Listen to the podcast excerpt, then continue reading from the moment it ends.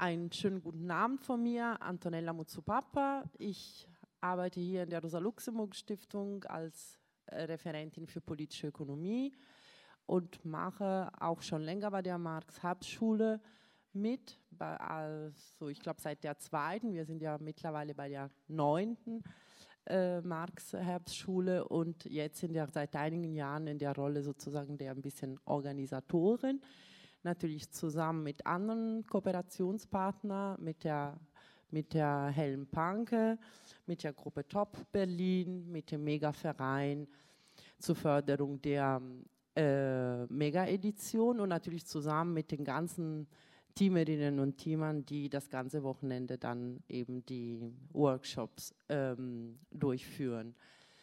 Wir beschäftigen uns dieses Jahr mit dem Thema Revolution und einerseits äh, wollen wir mit diesem Thema an die letzten zwei Marx-Herbstschulen ein bisschen anknüpfen. Da haben wir uns vor zwei Jahren mit dem Thema Geschichte und Notwendigkeit beschäftigt und letztes Jahr mit dem Thema äh, Klasse, aber das ist nicht der einzige Grund, warum wir uns dieses Jahr mit dem Thema Revolution beschäftigen, ähm, weil ja nächstes Jahr im Jahr 2017 auch noch 100 Jahre von der russischen Revolution sein wird. Gleichzeitig aber stehen nächstes Jahr auch andere Jubiläen an, unter anderem eben 150 Jahre vom Erscheinen des Essenbandes des Kapitals. Und das würden wir dann als Marx-Herbst-Schule nächstes Jahr zum Anlass nehmen, um uns im zehnten Jahr der Marx-Herbst-Schule dann wieder mit dem Essenband zu beschäftigen, äh, was wir eben äh, bei der Essen-Marx-Herbstschule äh, gemacht haben. Und darüber hinaus, anlässlich eben des, äh, des Jubiläums, wollen wir auch ein bisschen eine größere Marx-Herbstschule auf die Beine stellen, ein paar auch noch mehr Gäste als sonst haben, sowas wie Dreiabendveranstaltungen organisieren, bisschen auch länger Zeit für die Workshop-Phasen einplanen und dann eine Abschlusstagung an dem Sonntag äh, zur internationalen Marxforschung. Eine, schon eine kleine kurze Vorankündigung habt ihr auf den Stühlen gefunden und weitere Informationen äh, folgen. Und ansonsten, um es dann äh, abzuschließen mit den Jubiläen, 2018 200 Jahre Marx, äh, 170 Jahre Manifest, 50 Jahre 68. Also es sind echt, stehen einige sozusagen Jubiläen an, die den Linken so ein bisschen auch die Gelegenheit geben, das ein oder andere nochmal zu besprechen, zu debattieren oder was auch immer. Und ähm, wir als Rosa-Luxemburg Stiftung, als Helle Panke, haben auch vor, so ein paar äh, Sachen da dazu zu machen. Es wird eine Webplattform geben, aber da will ich jetzt nicht so sehr viel verraten. Lasst euch einfach überraschen. Die Nachrichteninformationen werden euch bestimmt äh, erreichen. Genau, und jetzt zurück zur Revolution. Äh, ähm, beim Thema Revolution verhält es sich auch, zumindest jetzt was, äh, was den Reader angeht, ein bisschen wie auch beim, beim Thema Klasse der Fall war. Es gibt jetzt nicht äh, sozusagen den einen Text, in dem Marx sozusagen ein für alle Mal definiert, wie es mit der Revolution für ihn und aus seiner Sicht steht, sondern auch im Fall von Revolution, wie es schon bei Klasse der Fall war, handelt es sich hier um einen Begriff, der sich so bei Marx äh, äh, irgendwie immer weiterentwickelt auf der Grundlage dessen, was er irgendwie beobachtet, äh, was äh, auf der Grundlage dessen, was er äh, erlebt, was historisch so passiert und natürlich wie sein Denken sich ähm, auch äh, entwickelt. Und ähm, deswegen haben wir auch in diesem Jahr sozusagen im Reader Passagen aus unterschiedlichen Texten von Marx. Dazu werden jetzt Nadja und, und Christian auch gleich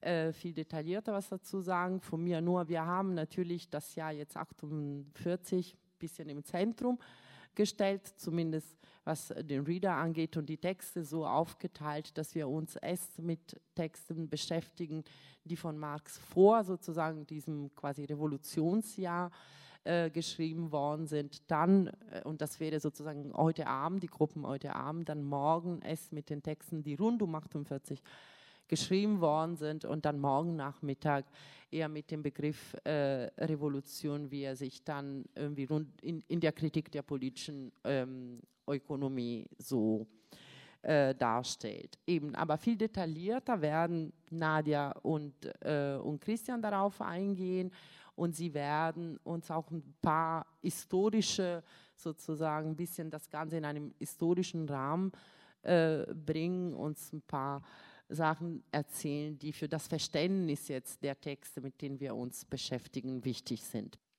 Genau.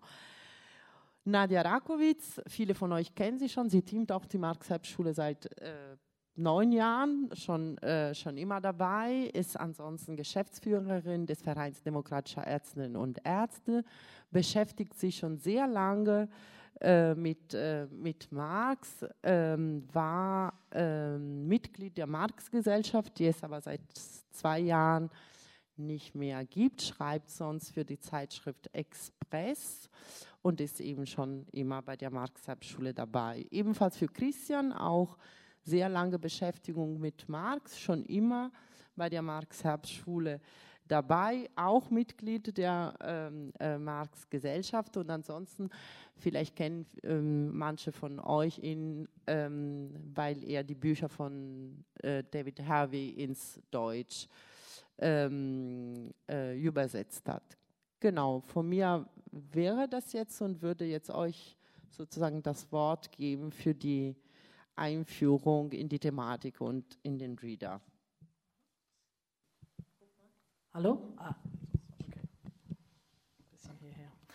Ja, ähm, wir beide sollten äh, ein bisschen eine Einführung machen in die Textauswahl. Die Antonella hat ja schon äh, ein paar Sätze dazu gesagt. Ähm, es ging uns bei der Textauswahl auch äh, nicht nur um diesen äh, historischen Aspekt jetzt vor 48, nach 48 und ähm, äh, dann ab äh, den späten 50er Jahren, sondern es ging uns auch darum, sozusagen unterschiedliche historische Erfahrungen und unterschiedliche Themenbereiche, äh, mit denen der Marx sich beschäftigt hat, äh, rauszusuchen äh, und, und da zu gucken, wie er aus verschiedenen Perspektiven eben sich dem Begriff Revolution oder auch dem historischen Ereignis Revolution nähert.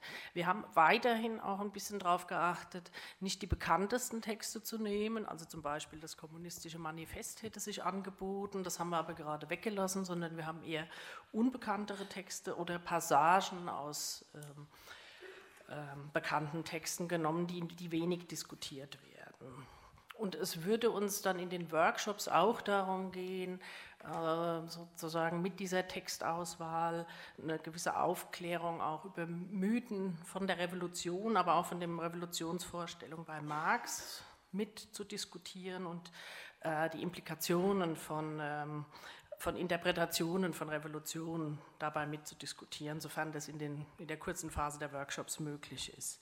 Wir haben einen Reader gemacht, den wir in drei Blöcke unterteilt haben. Der erste Block sind Texte von vor der Revolution. Das sind einmal äh, die kritische Randglossen von dem Marx, ein Artikel aus dem Vorwärts ähm, von 1844. Wir sagen gleich genaueres dazu. Und äh, ein Ausschnitt aus dem Elend der Philosophie. Das ist eine Kritik von Marx an dem französischen Frühsozialisten Proudhon der ein Buch geschrieben hat, das äh, den Untertitel hatte Die Philosophie der, des Elends. Daraus macht Marx das Elend der Philosophie.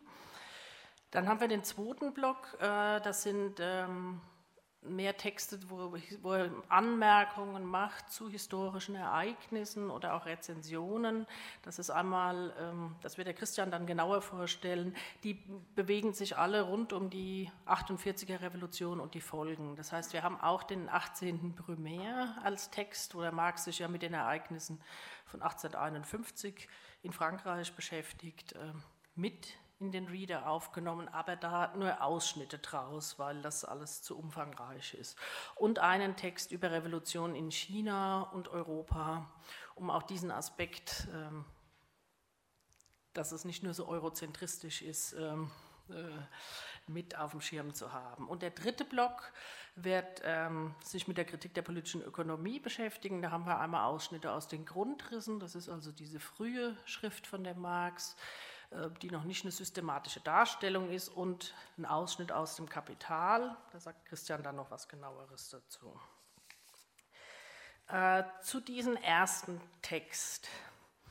Ähm, es handelt sich dabei um eine Debatte, die im Vorwärts geführt wurde. Der Vorwärts war eine deutschsprachige Zeitschrift, die in äh, Paris erschienen ist, äh, zweimal in der Woche äh, von Januar bis Dezember 1844. Marx lebte in dieser Zeit ab 1843 schon in Paris ähm, und arbeitet am Vorwärts mit. Er hatte sich vorher in seiner Dissertation mit Epikur und Demokrit beschäftigt, dann mit philosophischen Fragen, er hat eine Kritik an der Rechtsphilosophie von Hegel geschrieben äh, und hat sich quasi eher mit rechtlich-staatsrechtlichen Fragen beschäftigt. Also es gibt zum Beispiel diesen Artikel zur Judenfrage ähm, und es gibt ähm, verschiedene andere Artikel aus dieser Zeit, die sich eher in diesem rechts philosophisch-staatsrechtlichen Kontext bewegen. Er hat aber zugleich damals schon angefangen, auch in der Rheinischen Zeitung zu arbeiten und sich mit ähm, sozialen Verhältnissen zu beschäftigen, zum Beispiel mit dem Holzdiebstahlsgesetz oder mit ähm, den Verhältnissen bei den Moselbauern. Darüber gibt es Artikel und da fängt er an, sich ähm, mit Ökonomie, mit politischer Ökonomie zu beschäftigen. Ganz handfest, praktisch, aber auch schnell theoretisch. Er liest in der Zeit dann die französischen Sozialisten, äh, aber auch politische Ökonomen wie Smith und Say. Äh, Im November 1943 muss er nach Paris übersiedeln und äh, dort lernte er zum Beispiel Heinrich Heine kennen und gerät da in, in eine Phase, in eine historische, wo man, also in Frankreich seit den 1830er Jahren, spätestens seit 1840, ähm, eine politische Auseinandersetzung innerhalb der Arbeiterbewegung hat, wo sich die republikanischen Flügel und die proletarisch-kommunistischen schon beginnen aufzuteilen. Entsprechend wird dort diskutiert, welches Verhältnis die äh, Arbeiterbewegung oder die Revolutionäre, die proletarische, zum Staat haben soll oder muss. Man kann das äh, also es entwickelt sich da eine Vorstellung auch von, von Kommunismus und man kann das bei dem Heine schön nachlesen, wie er da äh, mit hadert, dass er das einerseits für historisch notwendig hält, andererseits ein bisschen vor der Grobheit dieser Kommunisten zurückschreckt, wenn sie, wenn sie dann ihre, ihre Fische ihm in seinen Gedichten, in Gedichtbänden einwickeln oder so, was seine Gedichtbände als Papier benutzen, um ähm, aber man kann das bei dem Heine wahrscheinlich wie bei dem Marx verfolgen, dass sie sich ähm, dem Kommunismus äh, äh, zuwenden, ähm, Kommunisten sind, werden. Ähm, und das ist auch mit ein, ein, Grund, weshalb er sich mit Arnold Ruge, einem früheren Genossen und Freund, ähm, warum er mit dem äh, sich nicht mehr einig ist und die Wege von den beiden sich trennen. Die beiden hatten vorher zusammen die deutsch-französischen Jahrbücher herausgebracht, äh, aber an der Frage scheiden sich ihre Wege schon im März 1944. Dann kam im äh, Juni ähm, der sogenannte Weberaufstand vom 4. bis 6. Juni. Ich erwähne das deshalb, weil das in diesem Artikel eine, eine, eine große Rolle spielen wird. Dann ähm, der Weberaufstand war, äh, es ist der schlesische Weberaufstand gemeint, ein militanter Protest von verarmten Webern in Schlesien, der eskaliert ist und so weit gegangen ist, dass sie dann äh, Fabriken äh, gestürmt haben, das Haus des Unternehmers gestürmt haben, angezündet haben. Ähm, äh, selbstverständlich ist es niederkartetscht worden von der preußischen Armee, es gab Tote, aber das gilt so als einer der, der ersten militanten Aufstände und da gibt es dann eben die Debatte drum über die Militanz und die theoretische Bewusstsein von denen, die das gemacht haben. Und diese Debatte wird auch von Marx und Ruge in diesem Artikel geführt. Ja. Ähm, Ruge beschreibt in diesem Artikel die, die Reaktion des preußischen Staats und das Verhältnis von, von Not und Elend, Staat und Reform. Äh, und Marx kritisiert ihn an der Stelle. äh, und verteidigt den Weberaufstand als eine politisch bewusste Aktion, die, das sagt er da explizit, theoretisch weiter ist als die französischen und die englischen Arbeiter. Das macht er unter anderem an diesem Weberlied fest. Ähm, das, das Blutgericht, angeblich sind die Weber mit diesem Lied auf den Lippen zu dem Fabrikherrn äh, gegangen und haben ihn ähm, äh, zur Rede gestellt und, und dann auch ähm, angegriffen. Ja. Und da gibt es zum Beispiel Strophen, wir können das dann in dem Workshop vielleicht auch nochmal genauer angucken, äh, wo die sagen, die Herren Zwanziger, so hieß der, Fabri also der Unternehmer, der besonders schlechten Lohn gezahlt hatte, die Herren Zwanziger, die Henker sind die Diener ihrer Schergen, davon ein jeder tapfer Schind, anstatt was zu verbergen. Ein Stück weiter sagte, ihr seid die Quelle aller Not, die hier den Armen drücket, ihr seid, die ihr das trockene Brot noch von den Munde rücket. Und weiter von, also das ist ewig lang, dieses Lied. Ähm, ihr fangt stets an, zu jeder Zeit den Lohn herabzubringen und andere Schurken sind bereit, eurem Beispiel nachzuringen. Äh, kapitalistische Konkurrenz in Form eines Gedichts beschrieben. Und dann vielleicht noch eine letzte Strophe, wo dann auch ähm, das Verhältnis von Staat und Fabrikant vorkommt. Ich sage, wem ist es wohl bekannt, wer sah vor 20 Jahren den übermütigen Fabrikant in Staatskarossen fahren?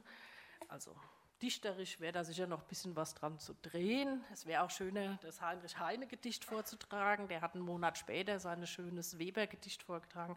Aber Marx bezieht sich in dem Text nun mal auf, auf dieses und verteidigt das. Ähm, und diskutiert in diesem Text, was soziale Revolution heißt. Ähm, was Ähnliches äh, diskutiert er auch dann 1847 in diesem Text äh, Das Elend der Philosophie, was wie gesagt eine Reaktion ist auf die Schrift von dem äh, Pierre-Joseph Proudhon, dem französischen Frühsozialisten. Äh, Marx ist inzwischen in Brüssel, er musste aus Paris weg.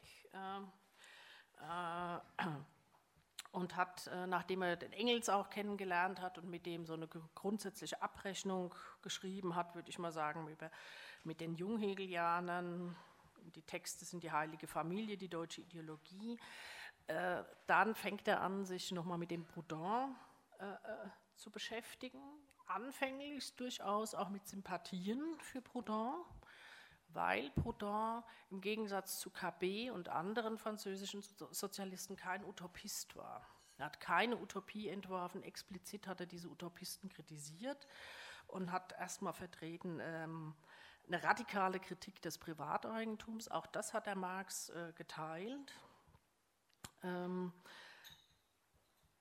aber Proudhon und Marx entwickeln sich relativ schnell dann auseinander äh, und bei Proudhon endet es letztlich, nachdem er sich mit Hegel und dem, was er da für Dialektik hält bei Hegel, beschäftigt hat, mit dieser Schrift ähm, vom, äh, der Philosophie des Elends, wo jetzt mal ein bisschen runtergekocht es ihm darum geht, sozusagen die die guten Seiten der bürgerlichen Gesellschaft, die Warenproduktion und die gerechten Tausch und diese Geschichten zu retten und die schlechten zu kritisieren. Die schlechten sind dann Kapital und Zins und sowas. Ja. Und es kommt letztlich, würde ich sagen, bei Proudhon raus, sowas wie eine reformistische Utopie. Reformistisch, weil sie eben nicht über die Warenproduktion rausgeht und utopisch, weil er äh, meint, das Problem lösen zu können, das Problem, das er sieht im, im Zins, ähm, in Form einer Arbeitszettel-Utopie, so Arbeitsstundengeld. Ja. Das kritisiert Marx äh, in dieser Schrift äh, Das Elend der Philosophie, aber noch nicht auf die Art und Weise, dass er dies werttheoretisch äh, und geldtheoretisch auseinandernimmt. Ähm, wir gucken uns also diese frühe Schrift an und wert- und geldtheoretisch wird das dann noch einmal eine eine systematischere Rolle spielen, wenn äh, Marx dann die Grundrisse schreibt, wo es auch nochmal eine lange Passage über Proudhon gibt ähm, und letztlich auch im Kapital, wenn auch dort implizit. Weil es ihm letztlich darum geht, auch mit dem Kapital, das schreibt er später in den 50er Jahren an den Weidemeier, ähm, diesen falschen Bruder des Kommunismus zu bekämpfen. Damit meint er Proudhon. Ja, also er will die Arbeiterbewegung davor bewahren, mit diesen Schriften einer Illusion nachzulaufen, die einerseits äh, das Kapital durch die Vordertür hinauswirft und äh, durch die Hintertür wieder hereinholt, so wird er das später sagen. Aber soweit vielleicht erstmal jetzt zu diesen Schriften, jetzt zu dem zweiten Block. Ja, zum, zum zweiten Block.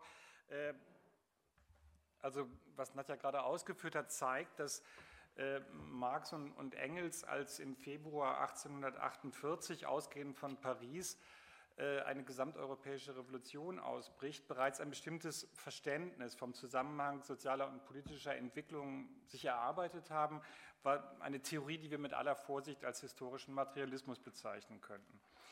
Im Gepäck haben sie auch das kommunistische Manifest, das später zu einer ihrer berühmtesten Schriften wird, was aber damals in der Revolution so gut wie keine Rolle gespielt hat. Und Marx und Engels verteilen es auch nicht offensiv in Köln. Da komme ich aber gleich noch zu. Ähm, Im Frühjahr 1848, im Zuge der Entwicklung der Revolution, muss Marx Brüssel verlassen. Man unterstellt ihm, er habe da irgendwie Geld für die Bewaffnung der Arbeiter gespendet und reist über Paris zurück nach Deutschland, kommt schließlich nach Köln ähm, und will dort eine große linke Tageszeitung herausgeben, was er dann auch tut, die Neue Rheinische Zeitung, in Anlehnung an die Rheinische Zeitung, wo er schon 1842 mal der Chefredakteur in Köln gewesen war. Ähm, wir hatten erst überlegt, in den Rieder Texte aus dieser spannenden Zeit, also aus der Rheinischen Neuen Rheinischen Zeitung, äh, auch zu nehmen. Äh, die Schwierigkeit ist, ähm, in diesen Texten spiegeln sich die Wirren der Revolution von 48, 49 wieder. Da überschlagen sich die Ereignisse. Es gibt eine schnelle Folge von Bündnissen, Aufständen, Siegen und Niederlagen. Äh, das heißt, um diese kleinen Texte einzuordnen, bedarf es unheimlich viel sozusagen an zusätzlicher Information über den Verlauf der Revolution. Deswegen haben wir davon Abstand genommen und eher Texte genommen, ähm, die sozusagen eine Verarbeitung der Erfahrungen in der Revolution sind. Ähm, der genaue Verlauf dieser europaweiten Revolution und auch ihre Bedeutung im langfristigen historischen Gang der Weltgeschichte ist bis heute ein, ein weites Feld historischer Kontroversen. Äh, das ist ein Problem, das betrifft auch das Wirken von Marx in dieser Revolution. Ähm, ich mache also nur ganz paar wenige Andeutungen, um vielleicht auch mal ein paar Bilder zu hinterfragen oder zu problematisieren. Als Marx im April nach Köln kommt, hat sich dort bereits eine überraschend starke Bewegung von Arbeitern gebildet, die selbstständig auftritt. Ihr wichtigster Anführer ist der wenig bekannte Andreas Gottschalk, ein Armenarzt aus Köln, der aber auch damals ein Genosse von Marx ist, weil er ist auch Mitglied im Bund der Kommunisten, so eine Geheimorganisation damals äh, der Kommunisten, äh, die auch für, für Marx ganz wichtig war. Im Unterschied zu Gottschalk sagen aber Marx und Engels, die Revolution soll sich an einen bestimmten historischen Fahrplan halten. Diesen Fahrplan haben sie aus ihrer historischen Geschichtstheorie entwickelt und der sieht vor, dass zunächst einmal die Bourgeoisie ihre historische Mission zu erfüllen hat, nämlich sie muss eine bürgerliche Revolution durchführen und erst dann kann es zu einer proletarischen kommunistischen Revolution kommen. Und das knallt natürlich ein bisschen aufeinander. Die Arbeiter haben sich nicht an den Fahrplan gehalten, sondern haben selbstständige Organisationen gebildet. Es gibt auch äh, Streit. Gottschalk ruft zum Boykott der Wahlen auf. Marx hält das für grundverkehrt. Ähm, Marx selber geht in Köln zunächst mal nicht in den Arbeiterverein, äh, der damals schon, als Marx nach kurz nachdem Marx nach, nach Köln gekommen war, über 7000 Mitglieder hatte und das in einer Stadt, die damals 90.000 Einwohner hatte, das war eine Großstadt. Äh, Marx geht stattdessen in die demokratische Gesellschaft. Zwischen Marx und Gottschalk kommt es zum heftigen Streit, der auch in den jeweiligen Zeitungen ausgetragen wird. Also Marx macht die Neue Rheinische Zeitung, der Arbeiterverein hat seine eigene Zeitung. Ähm, ich erwähne das nur, weil das eben so ein bisschen der Hintergrund ist, was auch nachher in dieser ganzen Debatte um die Verarbeitung der Erfahrungen der 48er Revolution äh, sich in den Schriften von Marx wiederfindet. Es kommt zu einer Wende im berühmten Juni 1848, äh, als es in Paris zu einem proletarischen Aufstand kommt, mit dem die Revolution über ihre begrenzten bürgerlichen Ziele hinausgetrieben werden soll. Diese, diese Revolte wird, wird blutig niedergeschlagen ähm, und das verändert auch die Position deutlich sichtbar in den Artikeln in der Neuen Rheinischen Zeitung. äh, die bis dahin kaum über die soziale Frage oder Arbeiterfrage berichtet hatte, sondern sich eben auf die erste Aufgabe, die demokratische Revolution, konzentriert hatte.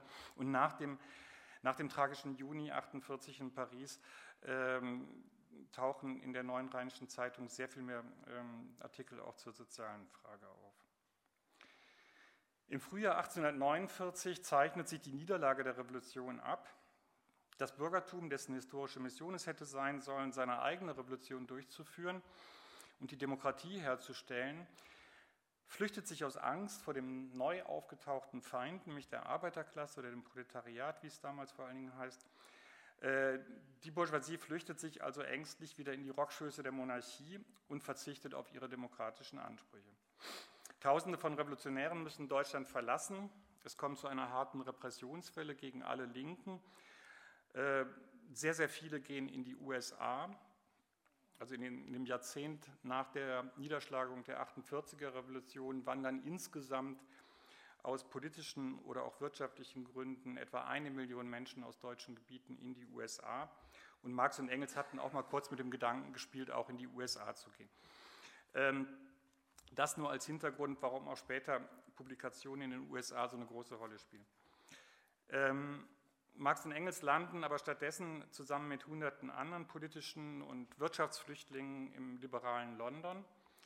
Äh, England war von der kontinentaleuropäischen Revolution verschont geblieben und leistete sich daher ganz liberal eben auch die Anwesenheit, tolerierte die Anwesenheit äh, von, von solchen äh, revolutionären Spinnern auf seinem Territorium.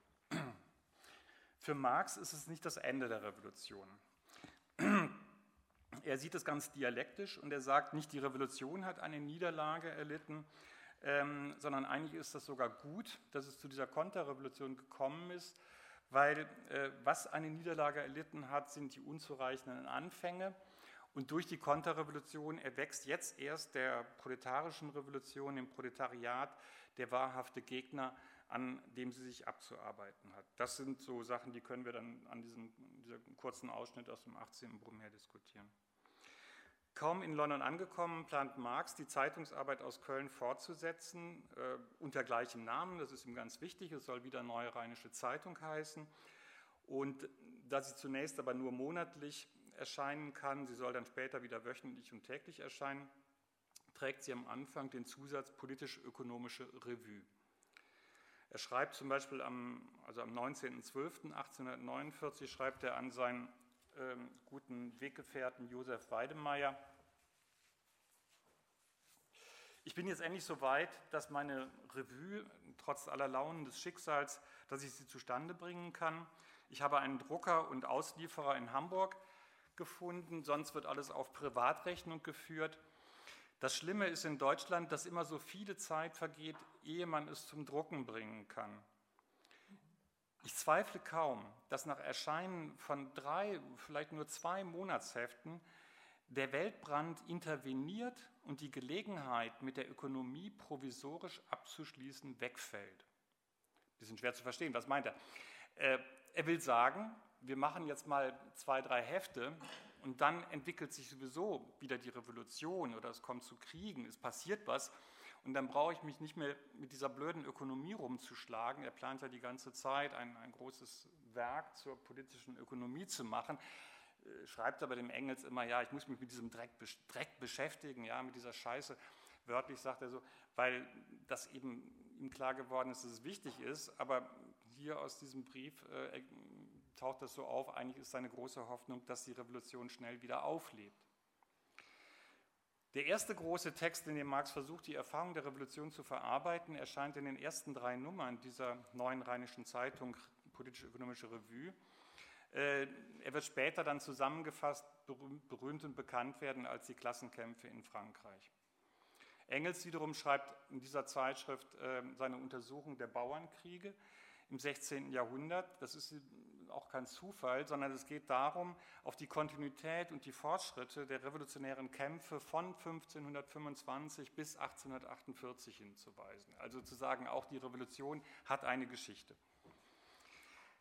Vor allem aber versuchen Marx und Engels, sich in dieser Zeitschrift den Zusammenhang von ökonomischer Krise und Revolution klarzumachen. Auf den Zusammenhang von Revolution und Krise sind sie im Grunde erst nach der 48er Revolution gestoßen. Ähm, und in den insgesamt sechs Heften, die erscheinen, mehr sind es nicht, äh, gibt es quasi drei längere, nicht namentlich gekennzeichnete Beiträge, ähm, die man so als quasi moderne politische, ökonomische Konjunkturanalyse bezeichnen könnte, äh, wo sie also sehr detailliert versuchen, sich Klarheit darüber zu verschaffen, wie verläuft die Konjunktur, was hat das für politische Folgen, alles im Kontext auch der Revolution. Daraus haben wir, ähm, das ist der zweite Text in diesem Blog zur Revolution, haben wir eine kurze Passage mit einem sehr berühmt gewordenen Abschlusszitat dann auch genommen, wo es um diesen Zusammenhang geht. Der zweite Text aus, der, aus dieser Revue, den wir in den Rieder aufgenommen haben, äh, das ist eine Buchbesprechung eines, äh, des Buchs eines einflussreichen bürgerlichen Historikers und Politikers, Guizot. Ähm, in, in, der Besprechung ähm, kontrastiert Marx die oberflächliche und rein politische Geschichtsschreibung bei Guizot mit seiner eigenen materialistischen Auffassung. Das ist ein bisschen anspruchsvoll. Ähm, erschließt sich vielleicht nicht sofort. Man muss ein bisschen was auch über englische Geschichte wissen, weil es geht um einen Vergleich von England und Frankreich. Ähm, aber wir fanden das auf jeden Fall ganz reizvoll, auch mal so einen Text reinzunehmen. Gut, das Projekt dieser Revue, ich habe schon gesagt, nach sechs Nummern scheitert es, sowohl aus finanziellen Gründen äh, als auch aufgrund der organisatorischen Streitigkeiten und Zerfallsprozesse, die wir ja aus allen nachrevolutionären Phasen kennen. Ähm, und Marx steht dann erstmal äh, sozusagen ohne ein eigenes Publikationsorgan da. Ein wichtiger Wendepunkt in sozusagen auch der, der Hoffnung auf, auf ein Andauern oder Wiederaufflammen der Revolution ist der 2. Dezember 1851. Äh, am 2. Dezember 1851 putscht ein, in Frankreich ein entfernter Verwandter von Napoleon, der sich mit diesem Namen Napoleon schmückt, aber eigentlich wirklich nur sehr entfernt mit dem verwandt ist, der putscht sich an die Macht und das ist ein Zeichen für das endgültige Niederlage der Revolution. Vor allem auch deswegen, weil es gegen diesen Putsch keinen ernsthaften Widerstand weder von der Bourgeoisie noch von der Arbeiterklasse gibt. Zu der Zeit ist der besagte Josef Weidemeyer, wo ich schon mal den Brief von Marx an ihn zitiert hatte, der ist in die USA gegangen und hat dort eine kleine Zeitung übernommen, die früher Weitling gemacht hatte. Ähm, und es bietet sich für Marx da eine Publikationsmöglichkeit. Und er schreibt in, in, in, großer Eile und während er sehr erkältet ist, manche sagen im Fieberwahn, ähm, ein der Texte, der so als äh, einer seiner berühmtesten und literarisch hochwertigsten Texte gilt, der 18. Brumaire. Ähm, und der wird, der wird dann eben zunächst mal nur in den, in den USA veröffentlicht, in dieser kleinen Zeitschrift, hat aber eine hm? Ja, die Zeitschrift heißt Die Revolution. Wie gesagt, das war so ein Blättchen, das hatte der Weitling gemacht, der ja auch in den USA war. Und ähm, als er das nicht mehr weitermacht, kann, kann der Weidemeier das ihm ähm, scheinbar günstig abkaufen. Es geht ja immer um so Abonnentenzahlen, die man da kauft. Und das Ding wird aber auch kein großer Erfolg. Es ist im Grunde nur die, vom, vom Weidemeier nur die, diese eine Nummer erschienen. Ähm, Davon haben wir jetzt in den Rieder die, diese berühmte Einleitung genommen, ähm, auch mit, äh, weil man da eben auch dran, dran diskutieren kann, wie, wie sozusagen Marx sich an eine Verarbeitung der Revolution rantastet. Und äh, deswegen hatte ich das vorhin mit dieser Kölner Situation auch erwähnt. Wir müssen immer im Auge behalten, vieles von dem, wie Marx dann in den Klassenkämpfen in Frankreich oder im 18. Brumaire über die 48er Revolution nachdenkt, enthält meines Erachtens auch Momente von Selbstkritik. Und äh, das ist ja zutiefst menschlich. Selbstkritik hat man nicht so gerne. Also kritisiert man, um sich selbst zu kritisieren, andere, die dasselbe sagen, was man selber damals gesagt hat. Ähm, aber solche Momente finden sich durchaus da drin. Und äh, es ist eben diese, letztendlich auch, stellt sich die Frage, dieses ganze Bild der historischen Mission ähm, der Bourgeoisie, ähm, was an diesem Bild dran ist. Gut, diese es, es, ist, es ist eine nachrevolutionäre Zeit, es ist sozusagen eine traumatische Niederlage und äh, auch diese Zeitschrift in den USA bricht weg. Und es ist dann für Marx, man kann schon sagen, ein Glücksfall, als ihm im Sommer 1851 angeboten wird, ähm, Artikel für die New York Daily Tribune zu schreiben. Das ist damals eine der auflagenstärksten Tageszeitungen äh, in der USA, aber auch auf der Welt. Und es ist so ein linksliberales Blättchen, es hat einen gewissen fourieristischen Einfluss ähm, und es bietet ihm eine gewisse Möglichkeit, dort zwar nicht so radikal zu schreiben wie in seinen eigenen Publikationen, ähm, aber durchaus auch kritisch zu schreiben. Aus dieser, daraus ergibt sich eine, eine lange Tätigkeit, ähm, ähm, die bis zum Beginn des ähm, amerikanischen Bürgerkriegs äh, andauert, die auch wichtig ist für Marx, weil er damit ein bisschen Geld verdienen kann. Er muss eine ständig größer werdende Familie versorgen und hat damit Schwierigkeiten. Ähm, aus dieser Zeitung haben wir jetzt einen Artikel rausgenommen, ähm, The Revolution in China in Europe heißt er im Original. Das ist alles auf Englisch erschienen. Ihr lest deutsche Übersetzungen davon. Ist damals nie auf Deutsch erschienen. Ähm, weil das Interessante ist, oder was sich daran diskutieren lässt, ist einmal, wie Marx äh, eben Revolution auf globaler Ebene denkt, dass er diese globale Dimension im Blick hat. Äh, auf der anderen Seite sich aber in dem Artikel auch noch sozusagen Reste ähm, oder Spuren ein, von, von Euro, Euro, wir würden heute sagen, eurozentristischen Grundannahmen finden, die Marx und Engels erstmal von solchen Philosophen wie Montesquieu oder Hegel übernommen haben. Begriffe wie geschichtslose Völker kommen daher, äh, die sich in ihren frühen Texten finden. Und äh, da passiert aber auch was. Aber das soll dann in den Arbeitsgruppen diskutiert werden. Soweit zu dem 48er-Block. Marx wird sich dann in London hauptsächlich mit eben der Frage der Kritik der politischen Ökonomie beschäftigen und dazu sagt Nadja jetzt wieder was. Ja, genau.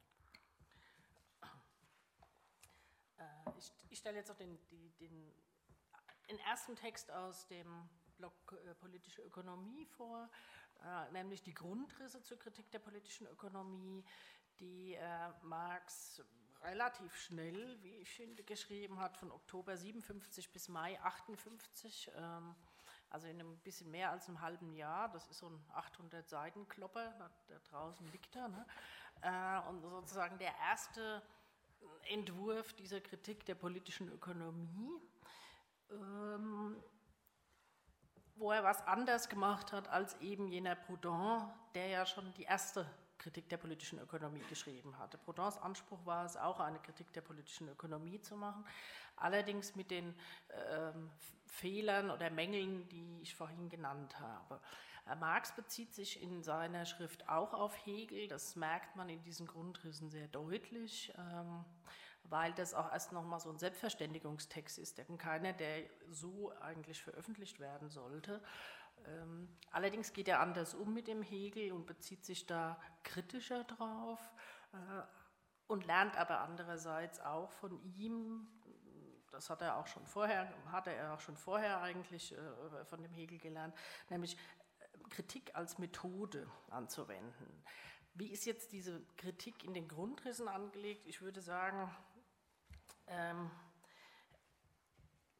na gut, ich sage es jetzt mal, es ist etwas wie eine revolutionäre Kritik der politischen Ökonomie. Es ist keine reformistische, äh, keine, ähm, die immanent bleibt, also in, immanent innerhalb der bürgerlichen Verhältnisse den bürgerlichen Ökonomen nur ihre Widersprüche nachweist. Das macht sie auch.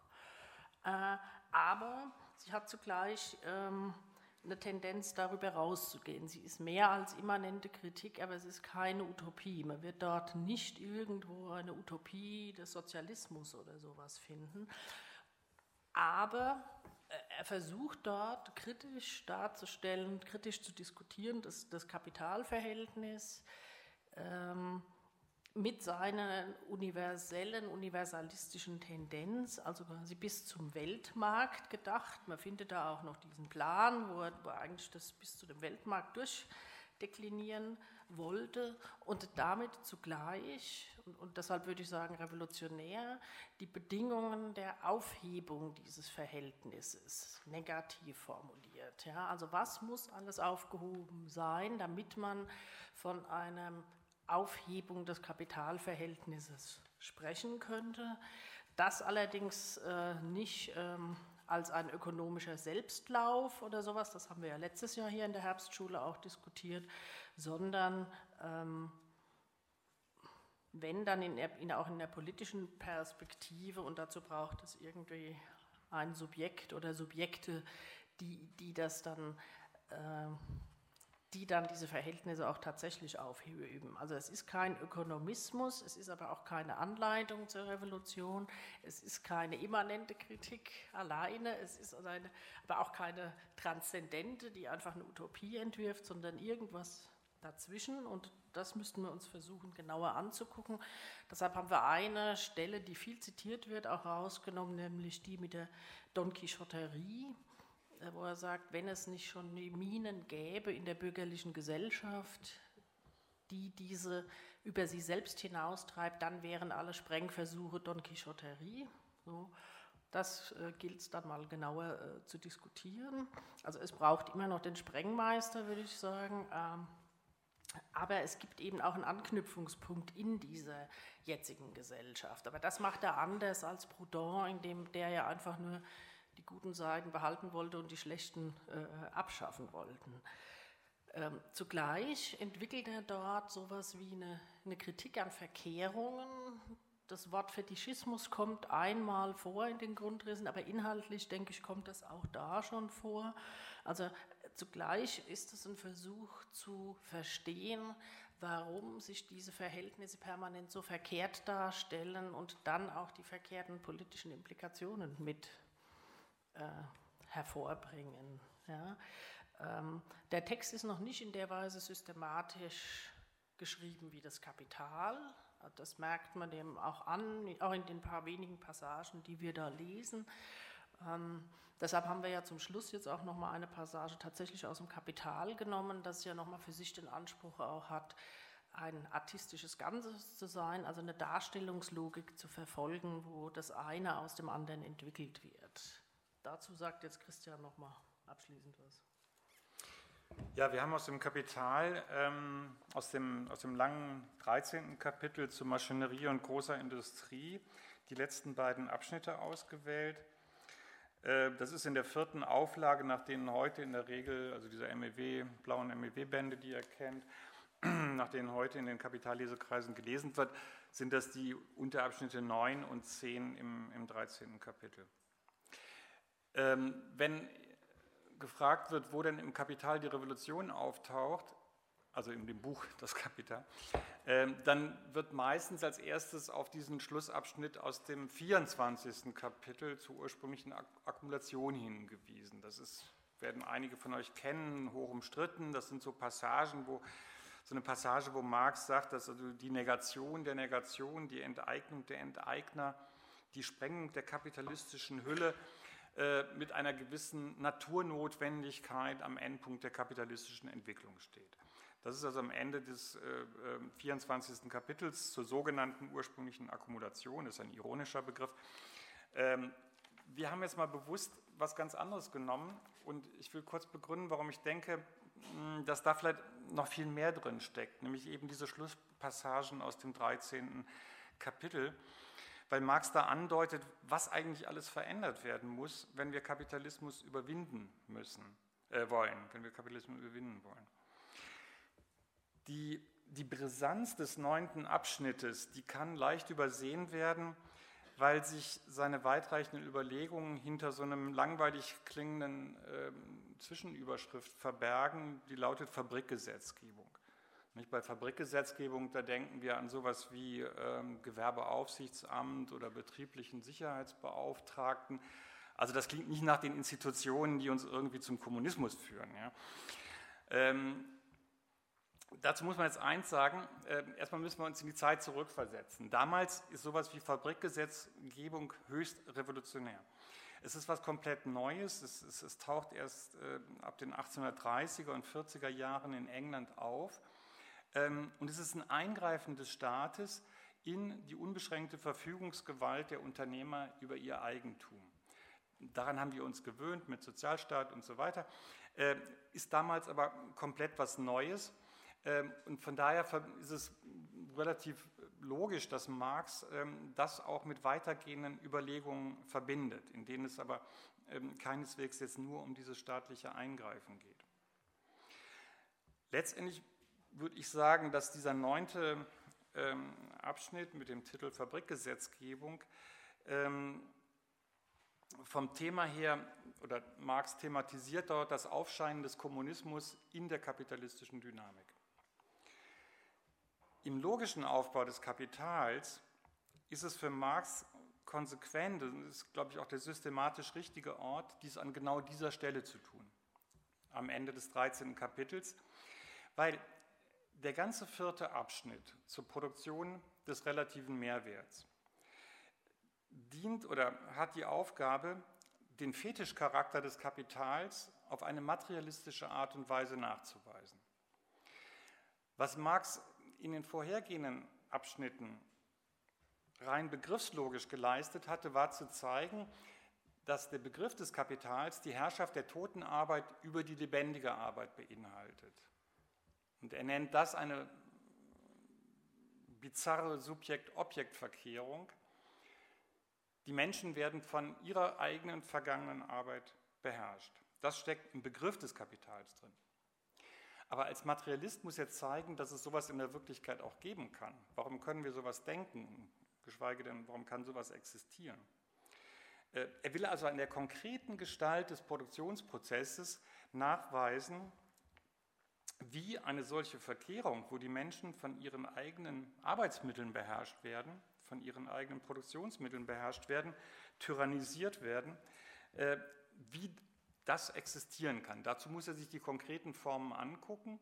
Das tut er in diesem Kapitel zur Kooperation, zur Arbeitsteilung, äh, zur Maschinerie und Fabrik. Ähm, darin besteht aber auch, also wie er das tut, man muss das so ein bisschen im Hintergrund im Kopf haben, wenn man jetzt, jetzt nur den, den, den neunten Abschnitt da liest wie er das tut, und das ist der Clou seiner Herrschafts- und Ausbeutungstheorie, ähm, er zeigt auf, dass das, was diese Subjekt-Objekt-Verkehrung, diesen Fetischcharakter des Kapitals hervorruft, eben genau die Vergesellschaftung der Produktion ist. Das immer stärkere Zusammenarbeiten, das immer stärkere Kooperieren. Könnten also sagen, die, die, die, das größere Ausmaß an Kollektivität in der Menschheitsgeschichte, das genau ist das, was uns als fremde Macht gegenübertritt.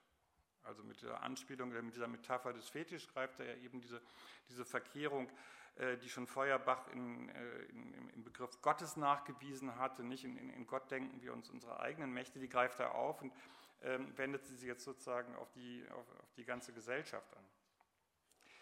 Das heißt also, dass das Ding, das uns beherrscht, dieses mysteriöse Wesen namens Kapital, ist letztlich nichts anderes als unsere eigene Gesellschaftlichkeit. Wenn dem so ist, wenn wir dieser Theorie folgen, dann liegt in dieser stets weitergetriebenen Vergesellschaftung der Produktion, die er da im vierten Abschnitt des Kapitals beschreibt, auch die Perspektive, dass wir uns unsere eigene Gesellschaftlichkeit wieder aneignen können. Sie ist ja nichts völlig Fremdes. Sie ist ja jeden Tag von uns produziert.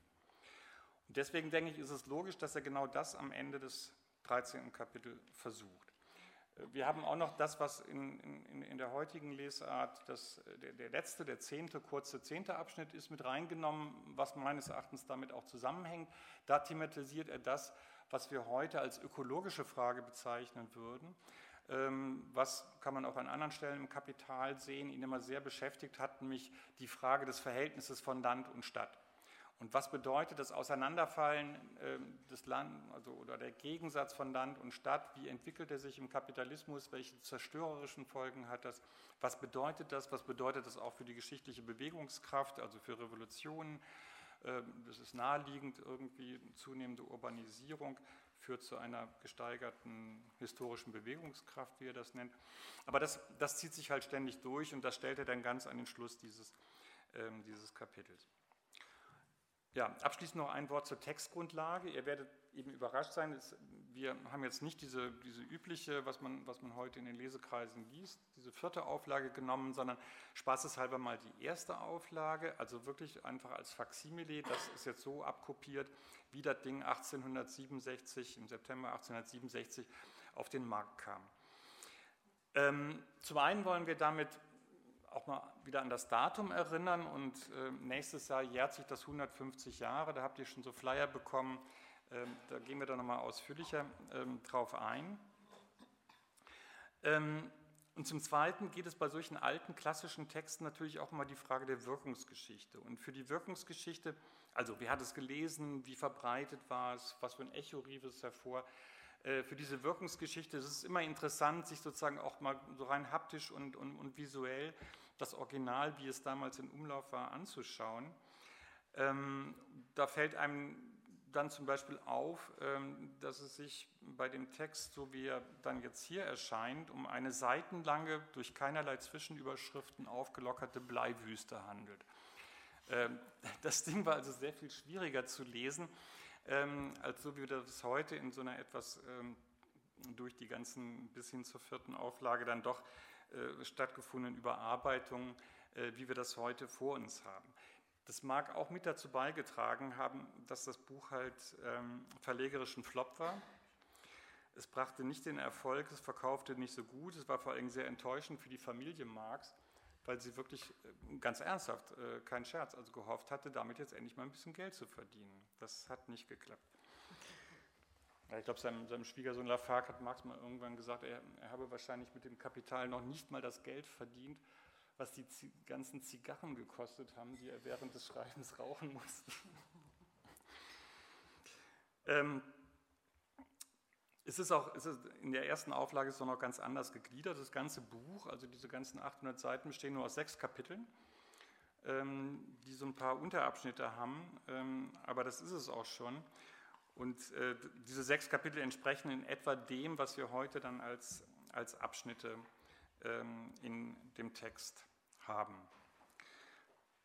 Das war also die, einfach die Idee, dass, äh, dass man nach dieser ersten Auflage zu lesen, textlich ist es fast identisch, äh, in dem gibt es wenig Änderungen mit dem, was ihr schon aus der, sofern ihr das Kapital gelesen habt, aus der vierten Auflage kennt. Aber es war eben die Idee, dass wir uns so ein bisschen mal sozusagen auch in diese Zeit reinversetzen, auch anhand der Typografie.